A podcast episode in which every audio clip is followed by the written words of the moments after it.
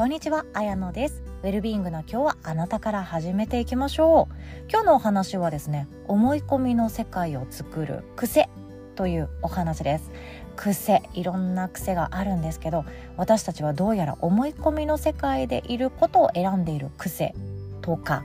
思い込みを自分から作り出している癖とか、思い込みに縛られている癖とか、いろんな癖が私たちの普段の日常の動作や振る舞いや口癖や言葉。そこからできてるなーっていう気づきを得ましたのでそれをシェアさせていただきたいなと思います。結論はですね紅葉もみじ狩りを空から楽しんでみた。これが結論です。何言っとんねんって思われるかもしれないんですけどそう。上から見ると下から見るとあと横から見るとただ一つのものを見ると大きな全体を見てから一つのものを見ると全然捉え方が違っていく。そんな世界の広がりを感じる週末をいただくことができましたのでそこから私はこれ話したいなと思ったんですね。でその本題に入る前に一つだけお知らせをさせてください。未来ラボ5期入塾受付中でございます。今現在ですね未来ラボの LINE をご登録いただきました方へ未来ラボってどんなこと学べるのとかどんな気づきを得られるのとか事前学習したいなっていう方向けに動画のプレゼントをさせていただいております。LINE をご登録されましたら右下のボタンから進めるようになっておりまして動画プレゼントのボタンをポチッと押していただけましたらそのまんま受講が始まるかなと思います。そしてある程度受講を進めていただいた方につきましては私がですね無料で個別に1対1の30分ほど転職診断をさせていただいております。ご興味ある方ぜひともお気軽にお申し込みください。なおですね未来ラボは1期生2期生3期生4期生ってやってきたんですけれども5期生でこの丸期生何期生ですっていうやり方は一旦終了させていただきたいと思っております。なのでみんなで和気あいあいと学びながらそして私が自分の優先順位の中で未来ラボが私の人生のその毎日の過ごし方の中で未来ラボ生との時間を優先させる未来ラボ生のために何かできることを優先させる未来ラボ生との関わりが最優先っていうその6ヶ月間っていうやり方がですねちょっと変わっていくかなと思っております。今回もですねコーチングやセラピストそしてカウンセリングや講師っていった個人で自分の生き方自分の命を輝かせるような仕事を自分で作ってみよう。っていうプロジェクトのサポートをさせていただいているわけなんですけどもそのことに対してたっぷりと時間を使って一緒に作っていきましょうっていうことができる。その難期生私がこれまでの関わり方をさせていただくスタンスは未来ラボ5期が最後になりそうです。なのでもうどっぷり一緒にやっていきたいなとか個人ビジネスをもっともっと底上げして自分の生き方をもっとクリアにしていきたいな後悔のない人生を一緒に作っていきたいなっていう方は未来ラボ5期でお待ちしております。詳細はこの音声の概要欄の URL リンクからチェックしていただけますと幸いです。自分が何者なのか何のために生まれてきたのかそれをゆっくりと味わいながらそして自分の命が輝く仕事一緒に作っていきましょう。お待ちしております。ということで今日の本題いきましょう。空から見てみた紅葉の世界。そうそれから私はですね思い込みの世界の中で私は生きる癖を作ってしまってるなっていうことに気づくことがありました。っていうのもですねこの週末3連休でしたよね。3連休ですね。未来ラボ1期生のもう通称ミサちゃん。なんですけどもセラピストをされてるミサちゃんのご実家が奈良の、えーと、山奥にあるんですね。でそこはですね渓谷があってもみじ祭りがあって、まあ、もみじ祭りするくらいなのでそこのもみじ祭りの会場に行くまでも車走らせながらあっちゃこっちゃでもう紅葉がお祭りしてるなんていうか葉っぱさんたちが祝い合ってるこんなに山が賑やかになることあるんだってぐらい車の中から車窓からあなんかオレンジと赤とピンクと黄色とでも黄緑と緑がまだあってっていうそのにぎわいを感じておりました。でそれだけでもすごく素敵な街だな素敵な村だなと思いながら過ごさせていただいてですね。なんか本当もうこんな感じでもう友達以上みたいな親戚みたいな付き合い方をさせていただいているわけなんですよね。で呼んでくださったのでもう断る理由なかったら大体私行くんですよ。そう。遊びましょうって言われて断る理由なかったらあ行きますって言ってとりあえず行く人なんですね。私も今年秋を堪能しているけれども紅葉まだ楽しんでなかったなと思って行ったんですよ。そしたらもうそれはそれは素敵な世界で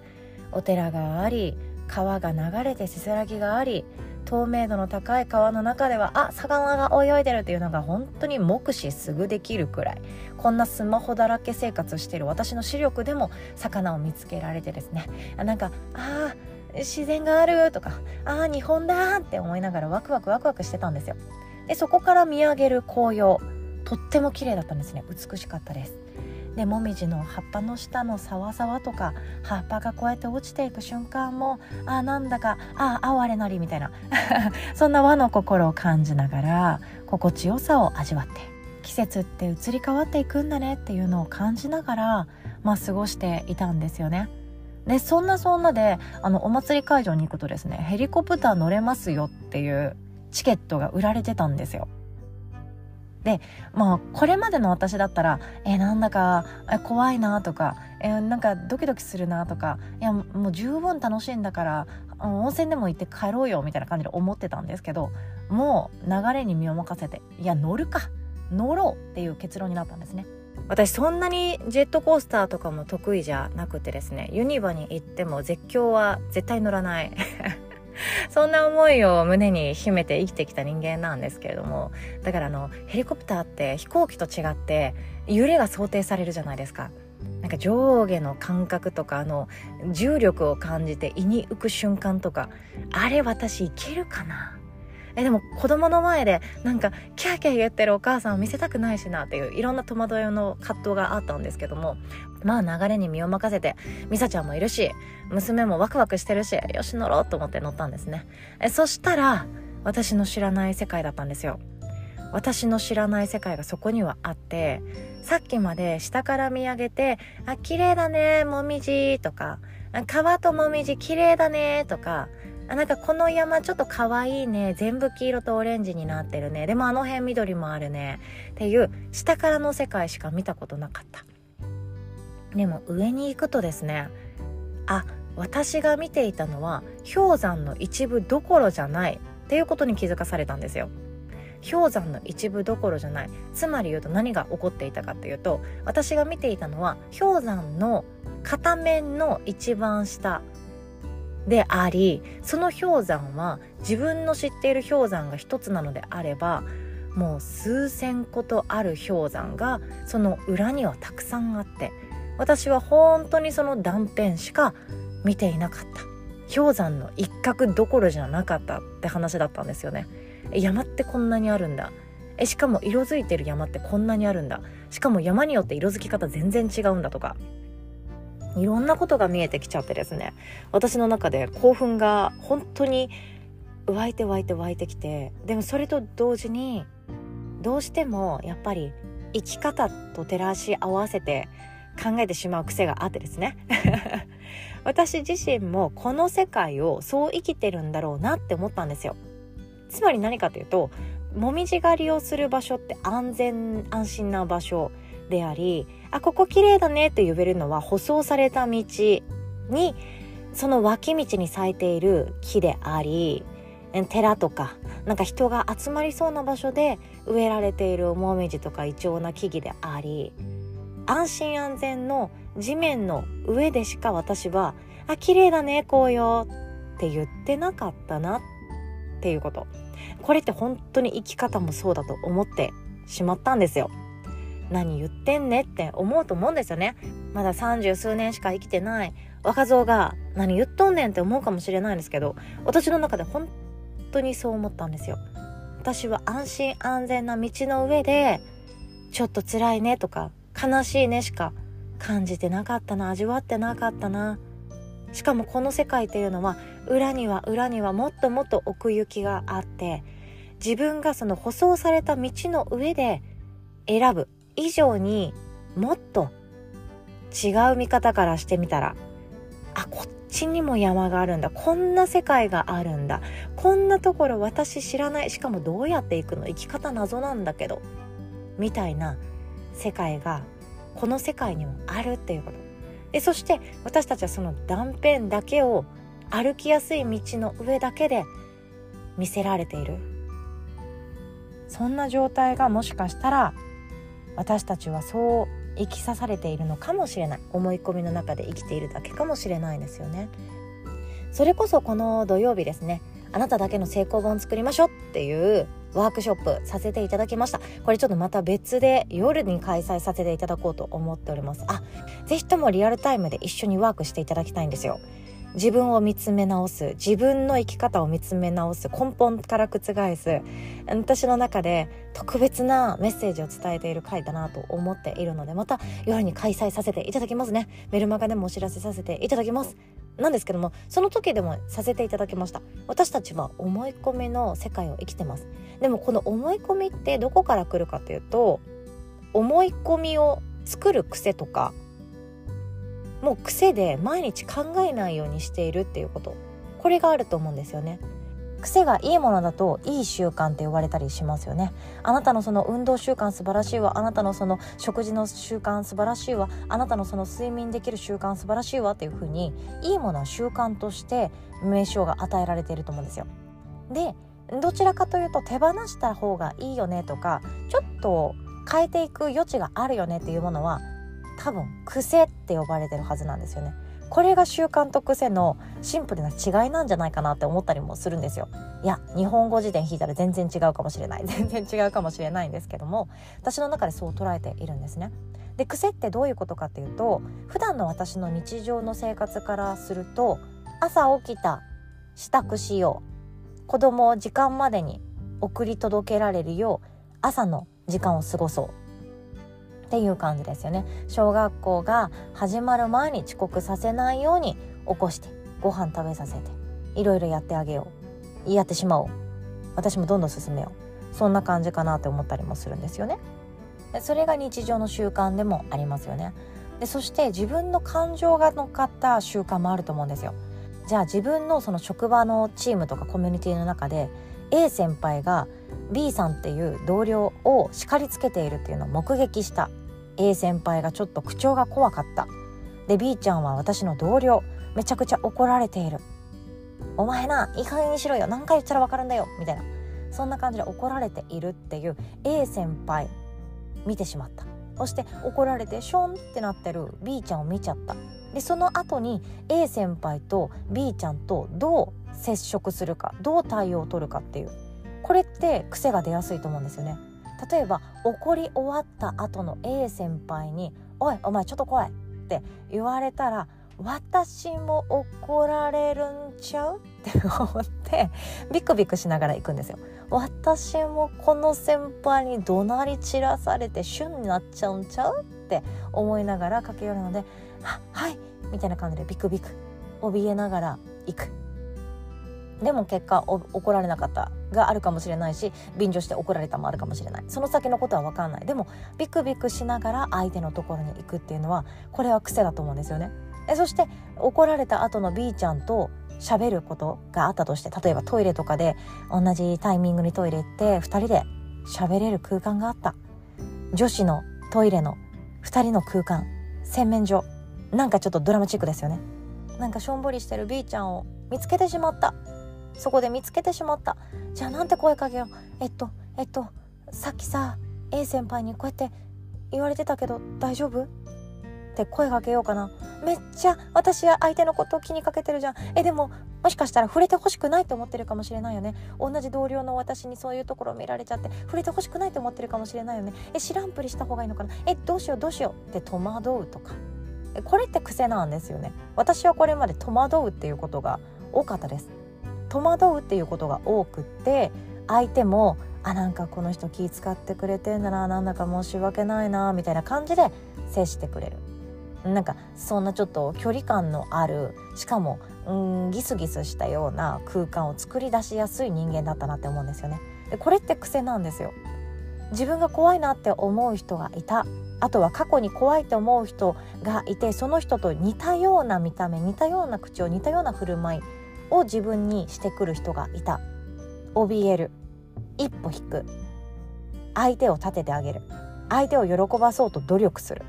これって自分の中で癖だと思うんですよね。こういう人がいたらこうする。こういう人がいたらこうする。こういう人がいたらこう接してあげる。でこうなった時にはこうする。私たちはこれまでやったことのあることだったらやりやすいと思うんですよ。癖づいてるなって思ったんですね。でもでも実はもしかしたら全然違うことを選び始めると全然違う自分に連れてってもらえるのであればその紅葉上からヘリで見たもみじ狩りの感じで一つの木だけを見て綺麗だねって言うんじゃなくって実は上から見ると後ろには山がたくさんあって渓谷っていうだけの価値はあって山々が連なっていて一つの山の紅葉だけを楽しんでいた私たちはもっとその奥にも裏にもたくさんあって見たい山を本当は選べるっていう可能性があって見たい山にまだ出会ってないだけでもあってっていうこといろんな可能性いろんなやり方いろんな存在いろんな方法いろんな生き方があるということに気づいていくんですよね。例えばさっきの例で言うと怒られすぎてしょぼんってしてる B ちゃんにトイレで鉢合わせしました出会いました昔の私だったら癖があってえなどうしよう。なんて声かけよう。え励まされたいかな。えそうでもなかったらどうしよう。えっとえっとって考えてしまってえなんか B ちゃん元気？みたいな。よくわからない一言を かけてしまうみたいな。とかあ B ちゃんさっきさ見ちゃったんだけど大丈夫？っていうなんかもう重々しい空気を作るっていう癖があったんですよね。でも今だったら何をするかっていうといろんなことを学んできて心のこととか聞く力とかあとは ERC とかいろんなことを学んできて今私がやることであれば自分のご機嫌の状態で自分のペースでそこにただいてあげる。そこにただ隣で手を洗う。っていうことをすると思うんですよね。同じ状態で自分の同じペースで同じニュートラルな心でそこにいる。相手がもし話しかけてくれたのであればそれを聞く。相手が何も話さなかったのであればうんなるほど。また時が来たら話してよねっていう気持ちを持ちつつ穏やかな言葉のやり取りだけを最低限交わす。っていうやり方をするかもしれないですよね。えこれは本当 ERC とこう探求していっていただきたいんですけどただそばにいる。ただそこにいる。ただ一緒にいる。えそれがどれだけ相手にとって喜びか嬉しいかっていうこと私も知っているのでそうしてあげたいなって思うわけなんですよ。そうやって自分の知らないこと私が今見上げている綺麗だなって思っていたもみじの一本の木の背景にはたくさんの木々があるんだなっていう考え方が第一歩そしてこの側面っていうのはこの山のほんの一部でしかないんだなっていうのがステップ2そしたらその次はですね実は自分の世界にはもっといろんな山々があって生き方わかんないけどえこんな素敵な山が上から見てやっとあるってことに気づけたんだな。視野をもっと遠くから見て世界ってこんなに広いんだっていうことに気づいてやっとわかるんだな。っていうこと。それがステップ3だと思うんですよ。登りたい山を自分でまずは見つける。そして登りたい山を選ぶ。そうするためには他にも山があるんだっていうことに気づくがめちゃくちゃ大事だなって思ったんですよ。大人になったら楽に生きていい。私は本当にそう思っています。楽に心地よく生きるっていう術を自分で身につけていただきたいと本当に思っています。だからこそ未来ラボをやってるんですけども。でもそのためには今私たちは思い込みの中で生きている。大人になったらこうやって働くべきだ。大人になったらこうやって稼ぐべきだ。っていう思い込みを一歩遠くから見てどうして働くんだっけ？どうしてお金必要なんだっけ？どのくらいのお金が必要なんだっけ？どういう働き方が自分には心地いいんだっけ？どういう生き方が自分にはいいんだっけ？どういう仕事を1週間の中でどのくらいやりたいんだっけ？私って何者なんだっけ？私って何なんだっけ？私ってっていうふうにどんどんどんどん目の前の一本の木から遠ざかって遠ざかって空から見てみる。そうすると他にはいくつもの山があって山はもしかしたら親や先生会社の先輩が教えてくれるものじゃないかもしれない。そこに気づくことさえできれば人生がもっと広がっていくんじゃないかなと思わされました。結論ヘリコプター乗ってよかったです。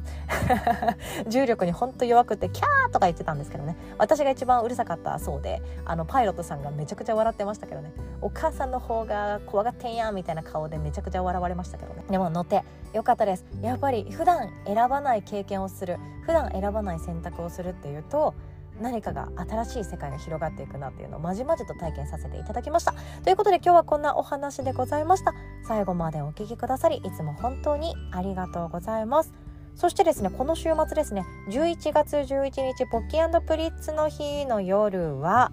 ERC 体験講座をご用意させていただいております。感情解放コーチング感情解放コミュニケーション感情解放カウンセラーということで感情解放が何なのかっていうこと。そして感情解放っていう一つのスキルやマインドを手に入れると自分の生きづらさって生まれなくなっていくんですよ。あと人間関係や対人関係のコミュニケーション力も一気にステップアップしていくと思っていますそしてそれを仕事にしたい方は仕事にしていただけたらとても嬉しいですし仕事にせずとも自分の家族や友達や会社での人間関係その近しい人たちの支えになりたいって思ってる方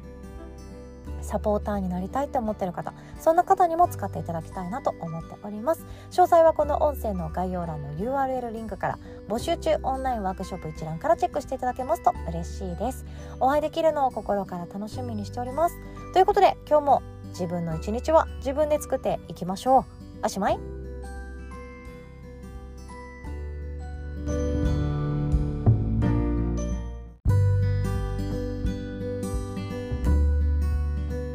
ここからは誰かを喜ばせたい誰かの命を輝かせたいって思いがある方に届いていただけたらなと思ってシェアさせていただきます。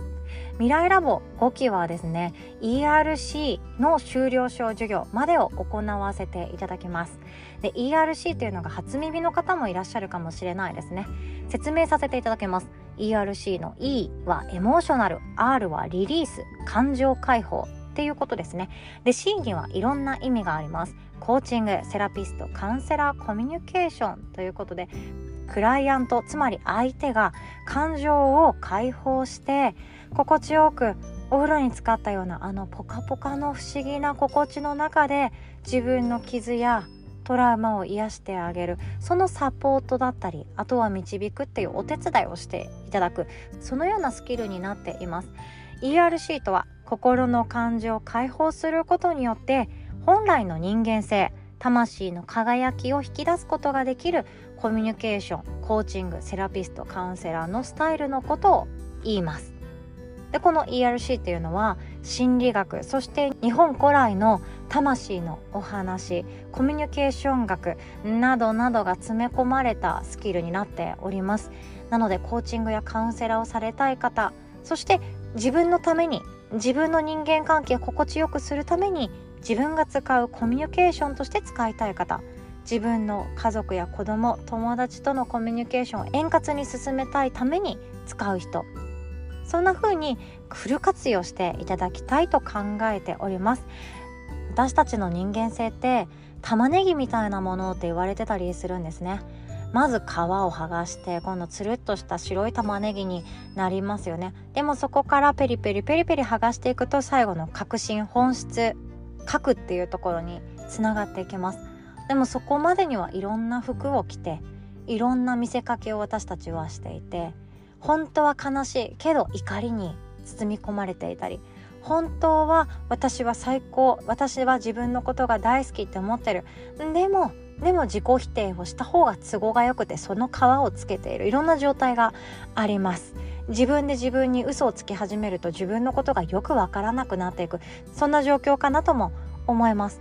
でもこの皮を剥いでいって相手の本質その感情で形を作っている感情で嘘をついている状態の取っ払って本当の気持ちに相手が気づいていくとあなたが対話する相手がつまりクライアントが自分自身の本当の思い欲求本質そこに気づいていくためにあなた自身が ERC カウンセラーやコーチングコミュニケーションセラピストを司っている方々が質問や対話を重ねて相手の心を癒していく。そんなお手伝いをしていただきたいと考えております。ERC エッセンショナルコースは未来ラボ5期生より修了証授与させていただきます。なので未来ラボ5期っていうのは個人ビジネスをどう作り上げていくかそして自分のこの人生の中でやりたいことをやるっていうことが一つのテーマになっているわけなんですけども心地よいビジネスを作り上げるっていうことそして心地よいライフスタイルを作るっていうことそして ERC を使っていただいて自分の心を満たし特別な相手を満たし自分のことあなたのことを必要としてくれるクライアントさんの心を癒しそんな風に ERC をスキルとして使っていただける方を募集しております。詳細はこの音声の概要欄の URL リンクから ERC 体験講座もご用意しておりますので募集中オンラインセミナーワークショップより ERC の体験講座参加していただけますととっても嬉しいです。また参加日時が都合合いませんっていう方はですね直接私に質問できたりおしゃべりすることができる未来ラボの LINE がございますのでそちらからお問い合わせいただくことも歓迎しております。ということでチェックしていただけたらとても嬉しいです。あなたが誰かの心を癒しそして誰かの人生をサポートし未来を描くお手伝いしてみませんか？ということで最後までお聴きくださりありがとうございます。お待ちしております。おしまい。